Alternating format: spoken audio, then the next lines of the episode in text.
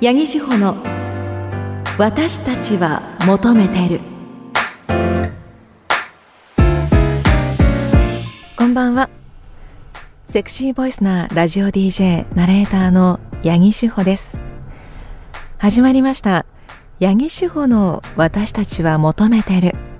この番組は私セクシーボイスなラジオ DJ ナレーターの八木志保が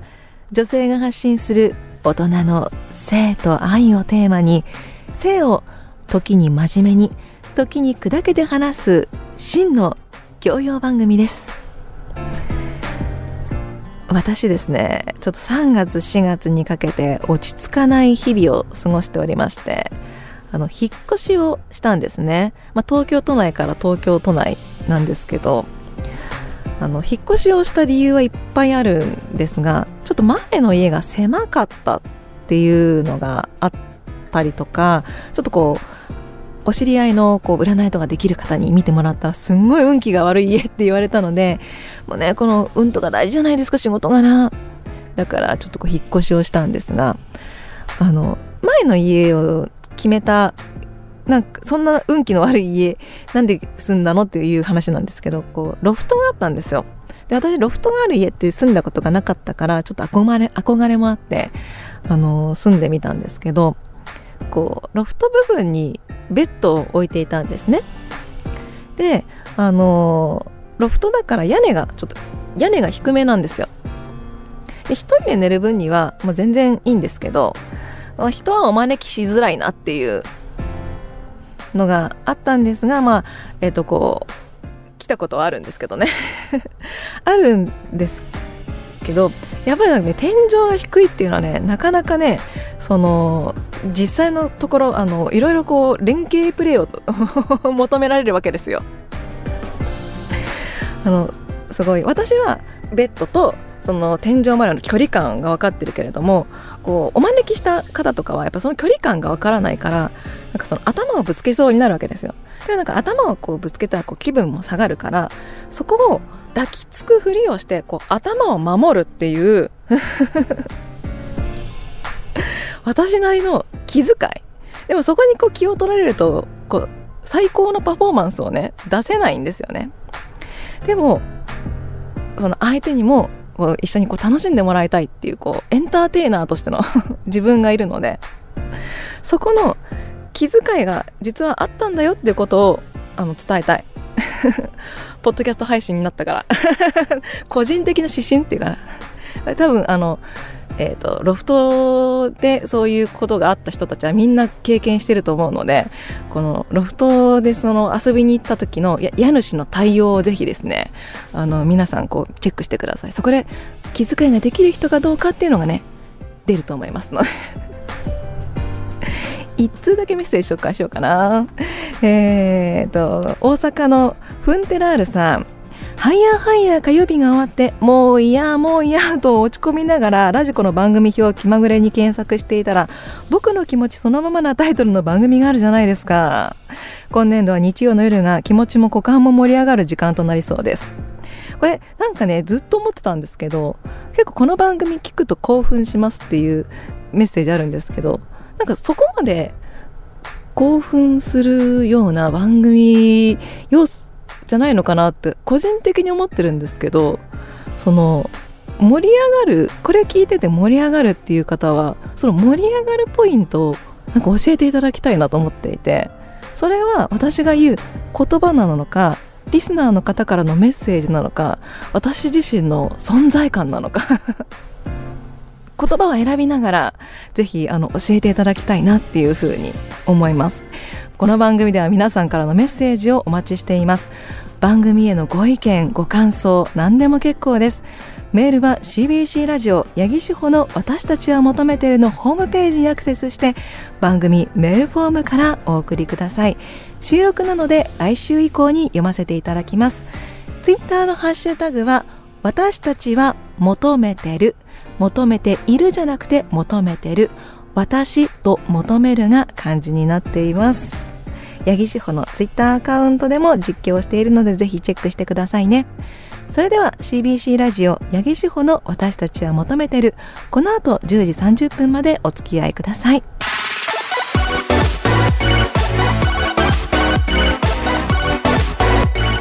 八木志保の私たちは求めてる。明日から自分らしい私たちに。志保のお悩み相談室。このコーナーはスマホでピルの相談診察処方を受けられるスマルナの提供でお送りします。志保のお悩み相談室。リスナーの皆さんからの女性の体や性に関する相談ごとに私八木志保が正面から向き合うコーナーです。女性からはもちろん男性からの奥様や娘さんに関する相談も募集しています。今日いただいたのは東京都からサッキーさん女性の方ですね。ありがとうございます。28歳女性。私は生理中やその前後で心身が不調になります。具体的には頭痛や腹痛倦怠感眠気気分の落ち込みなど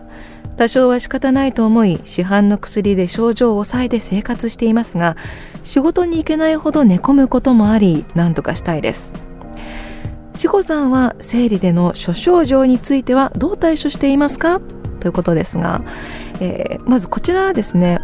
私ももあのお医者さんではないので、えーと、違う可能性もありますがこのメッセージだけ聞くと、まあ、PMS 月経前症候群かなと思います、まあ、生理の前後で本当にその気持ちがすごいこう落ち込んだりとか、まあまあ、体の痛みお腹の痛みですね。でこれはあの PMS っていうのはもう数年前からあの PMS っていう言葉自体がもう本当にこう報道もされていくようになって、まあ、女性にはこう生理前後そういうこう症状が出るんだよっていうことがだんだん知られてきているかなと思うんですがちょっとまだやっぱりこう対処方法とか知られていないまあ、知らない方もいらっしゃるのかなというふうに思います。私自身はですね結構その PMS の症状で言うとお腹の痛みっていうのはないんです。腹痛っていうの。生理ってよくお腹痛くなるっていう風にあのね男性は思ってるかもしれないんですけど腹痛自体はそこまでないんですが結構ね気持ちの落ち込みがあって生理1週間前とかすごいねドヨーンってなるんですよ。あのドヨーンってなるっていうかあの私エゴサしちゃうので やっぱそれはあの番組の評価とか客観的な意見みたいなものを知りたいっていうのがあってでも中にはそういうこう、まあ、アンチみたいなコメントもあるわけですよ。でそれをあの生理前の時に見てしまうともうめちゃめちゃ落ち込んで しまう時があってでそれであのツイッターで荒れちゃうんですけどねごめんなさいね本当にね。そうそう。でもあのー、やっぱそれはそういう症状がやっぱあるんです。女性ってはその生理があるから女性ホルモンがその分泌とかが変わってきてそうバイオリズムがあるんですよ。女性は男性と違ってその1ヶ月の中にバイオリズムがね。で、えっと、さっきーさんはその何とかしたいっていうことなのでもうこれは本当にあの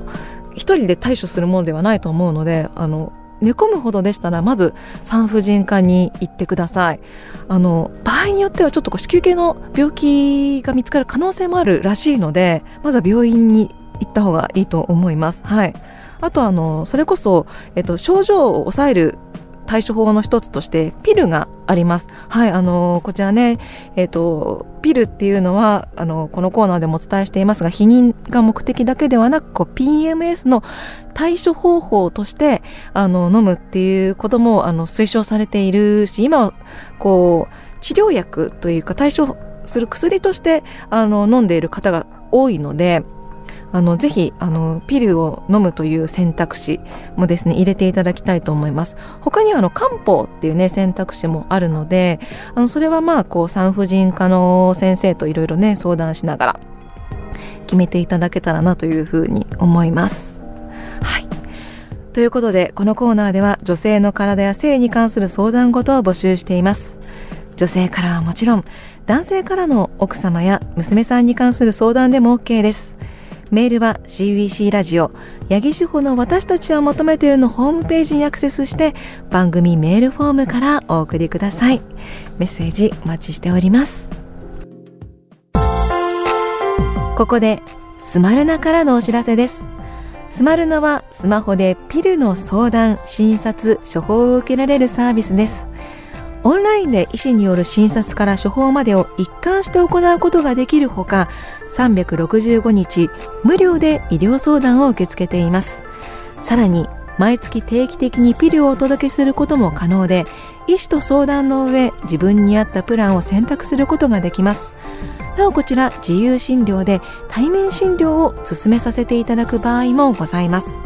まあ、ピル先ほども言いましたように避妊だけではなく PMS の対処であったりとか生理不順にねあのとかの解消にもつながります。あのぜひピルという選択肢も持ってください。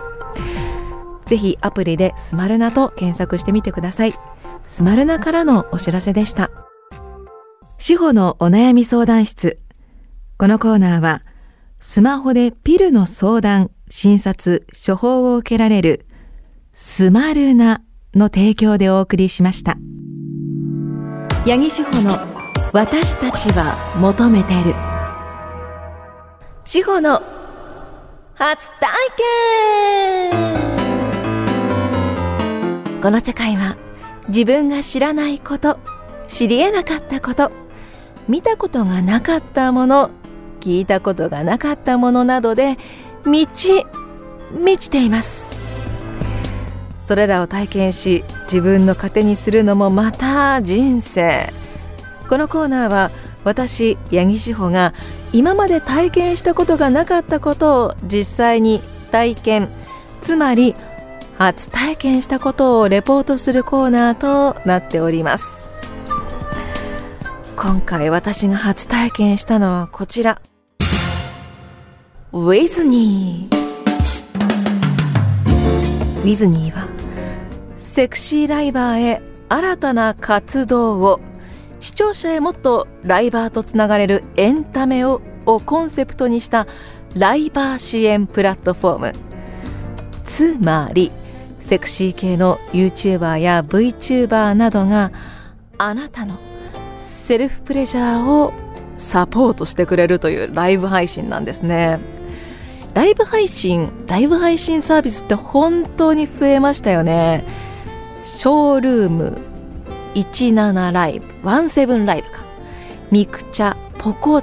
ポコちゃんですかね。などあの一つぐらいはね名前聞いたことがあるんじゃないかなと思います。まあ、インスタグラムとかでも、まあ、ライブ配信とかできますけどライブ配信専用のこうサービスっていうのがいっぱいあるんですがその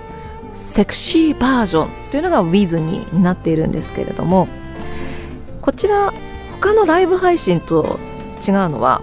ライバーとつながれるっていうコンセプトがあるんですけれどもこの Wiz に対応電動デバイスを購入することで今までになかったサービスが体験できると。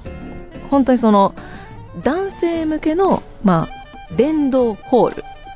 男性向けだとシンクロっていうサービスが連携しているそうなんですよ。で女性向けはあの以前と言いますかハイヤーハイヤー火曜日で私がご紹介したさくらの恋猫っていう女性向けのセルフプレジャーのアイテムとこのウィズニーは連携をしておりましてこうライバーさんがスイッチを入れると遠隔操作であなたの手元のデバイスが動くんですよね。いやライブ配信もそこまで進化しているのかと。で実際に初体験ですから体験しました。体験したっていうことはどなたかの配信を見たわけであって今回ですね私が参加しましたのはこれも「ハイヤーハイヤー火曜日」の時に、えー、インタビューをお届けしましたエロメン女性向け AV の男優さん。向井陸さんという方がさくらの恋猫とコラボレーションしたオンラインイベントというのがですねありましてそちらはですねオンラインで参加しました まあ、内容としてはもう大人気の AV 男優エロメンの向井さんがですねなんていうかですねその向井さん自身の言葉に合わせて向井さんが操作した恋猫が動いて楽しめるっていうものなんですよ。まああのストレートに言うとオンラインセックスというふうにねもう表現されております。AV 男優ならではのリアリティあふれるオンラインセックスっていうことでね。いや正直にね私ねこういうオンライン系のその遠隔操作とかオンラインとかって全然興味なかったんですよ。あのやっぱこう生で肌に触れたいしちゃんと感情移入できるかなと思ったんですけどこれはねなんかその背徳感がね楽しめますね。そのまあパソコンの画面に向井さんが映ってじゃあ準備できたスイッチ入れていくねみたいな感じで 語りかけてくるんですよ。どうこの強さみたいな感じで。これは確かになんかオンライン画面越しだからこそなんかこう味わうドキドキというか、まあ、ストレートに言うと興奮があるなと。でさらにこの興奮ポイントがね1対1じゃないってことなんですよ。ライブ配信だから1対多数なんですね。あの向井さんは1人で見てる人はいっぱいいるわけですよ。で見てる人たちがその向井さんの言動に合わせてこうチャットとかを押していくんですよ。こうあすごい今感じましたみたいな感じでそれもなんかねすごい不思議な感覚なんですよ。不思議な一体感じゃないです。いなんだろうな。同じようなことをしてる人がこの日本のどこかにたくさんいるんだっていうこともなんかその背徳感を強める要因で確かにこのエロ系ライブ配信っていうのはある種ハマる人はハマるなっていう本当にね新感覚でしたね。もちろんこちらの、えー、と18歳未満は、えー、使えないサービスになっておりましてであのチケット制ですね。あの有料になってます。はい。まあ、大人向け完全に大人向けですね。になっているサービスとなっております。いやでもなんかこういうのってあのえ例えばね遠隔操作できるおもちゃ持ってる人って男性でもいると思うんですけど。相手がいないと遠隔操作のものって使えないじゃないですか。だからこう相手がいない人とかがこのサービスを利用したりとかあとやっぱりそのパートナーがいるけど時間が合わない人とかが使うんですって。あの向井さん以外にはもちろんたくさんのこうライバーの人がいてであの男性もいれば女性もいるだからいるので、まあ、男性ももちろん楽しめる女性も楽しめるっていう内容になっているので本当に新たな体験まさに初体験だったなという感じです。ということで今日は「With にご紹介しました。次回はどんなことを初体験するのかごご期待。八木志保の「私たちは求めてる」メッセージ送ってくれないの？せーの目覚め。皆さんは自分に性欲という欲求が生まれた瞬間を覚えていますか？あの本を読んだ時あの映画を見た時あの時あの場所であの人が。このコーナーはそんな皆さんの性に目覚めたきっかけを送ってもらうコーナーとなっております。きしんまるさんでいいのかしら？ありがとうございます。八木さんはじめまして。ハイヤーハイヤーの最終回で志保さんを知りました。性をメインにした番組面白そうですね。性の目覚めですが自分は2時間ドラマです。最近では全く見られなくなりましたが自分が子供の頃の2時間ドラマ特に六本木のテレビ局の2時間ドラマはかなりハードな作品が多く中でも天地茂さん主演の明智小五郎シリーズが好きでした。もちろんリアルタイムでは見ていなかったんですが高校生ぐらいまでは平日の昼間に再放送していたのを録画してよく見ていました。いや昔のドラマは結構濡れ場とかね過激なシーンありましたけど私この前実家に帰って年末年始相棒の再放送をやってたんです。相棒のなんか多分初期のシリーズなんですけど近親相関を描いた回でなんか親と見てて恥ずかしくなっちゃってなとなのとなんか近親相関でそういう描写なんですけど禁断の愛みたいな娘が親にそういう感情を抱くみたいななんかあのもちろんそういう描写はなかったんですけどそれでもなんかそうそれを扱った相棒っていうのでなんかもうすごいドキドキしましたね相棒ってこういうこと昔はテーマに取り上げてたんだみたいな。まともに見られませんでした。続きまして愛知県名古屋市ライダー侍さん。私が性に目覚めたのは小学校2年生の頃。6年生ぐらいのお姉様たちの胸の膨らみが服の上からでも分かった時です。目覚めを感じました。同級生では早い女の子だと4年生ぐらいから目立ち始め中には中学校に入学する頃には大人顔負けの巨乳にまで成長している女の子も3人ぐらいいました。人数覚えてるっていうとこすごいですね。女性はねそれが恥ずかしいんですよ。やっぱりそのあの明らかに身体的な変化が表に出ちゃうっていうのはねすごい恥ずかしいししかもその男子のそういう目線を感じてる時があって余計にねなんか辛いんですよね。これちょっとね本当に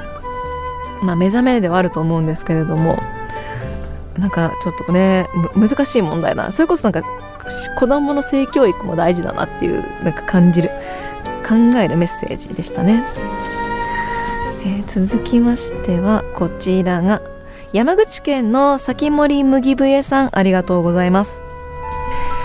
部活オンリー同級生に興味さえなかった少年の芽生えは教育実習の先生。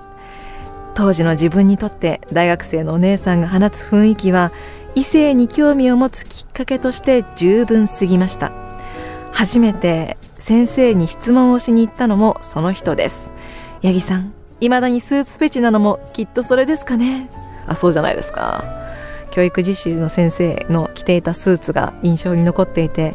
女性のスーツフェチになってしまったっていうことなんでしょうね。いいですね。いいですね。教育実習の先生って年齢も近いからしかも特別だし短期間だから憧れ抱く人多いですよね。ねえなんかほんこうまあ見た目のこと言うのはあれかもしれないですけど本当は普通にあったら冴えない人でもやっぱ教育実習であったりするとこうキラキラ輝いて見える人いっぱいいますもんね。あと体育の先生はねあの若い男性の体育の先生はね女性から人気になりやすいみたいな。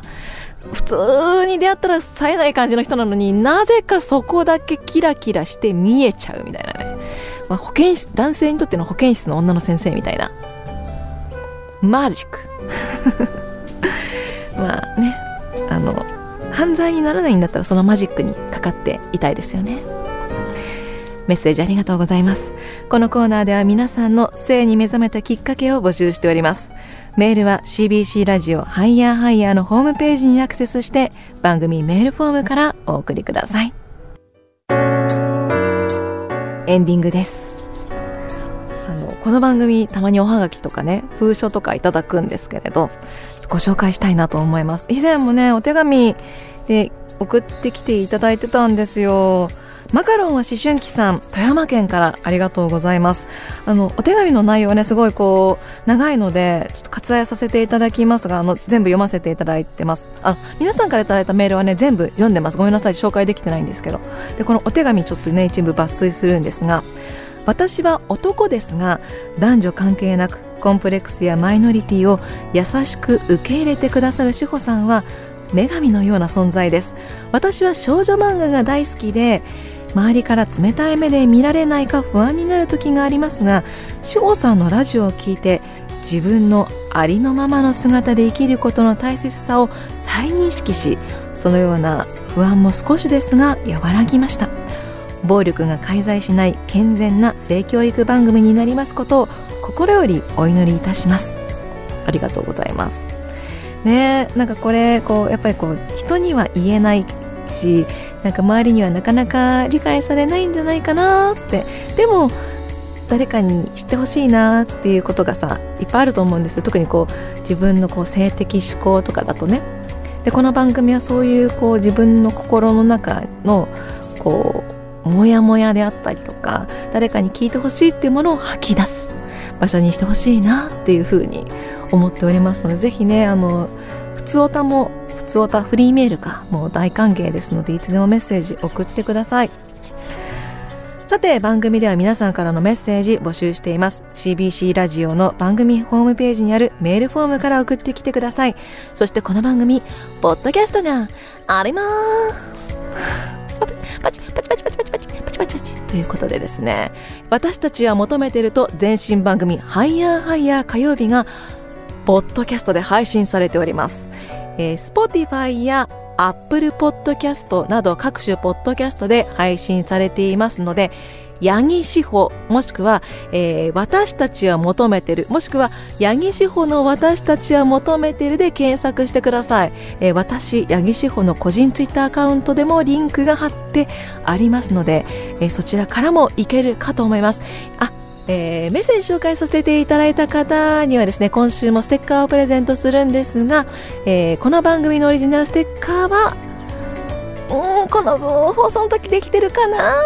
えっ、ー、と制作中です。はいちょっと時間がかかるかもしれません。そして、えー、この番組のオリジナルステッカーと前の番組のステッカーとセットでお送りするのでお楽しみに。そしてステッカーが欲しい方はメッセージ送ってきてくださいね。この後はスナイパー祈祷のコントハイヤーです。引き続き CBC ラジオでお楽しみください。ここまでのお相手はセクシーボイスなラジオ DJ ナレーターの八木志保でした次の夜まで See you!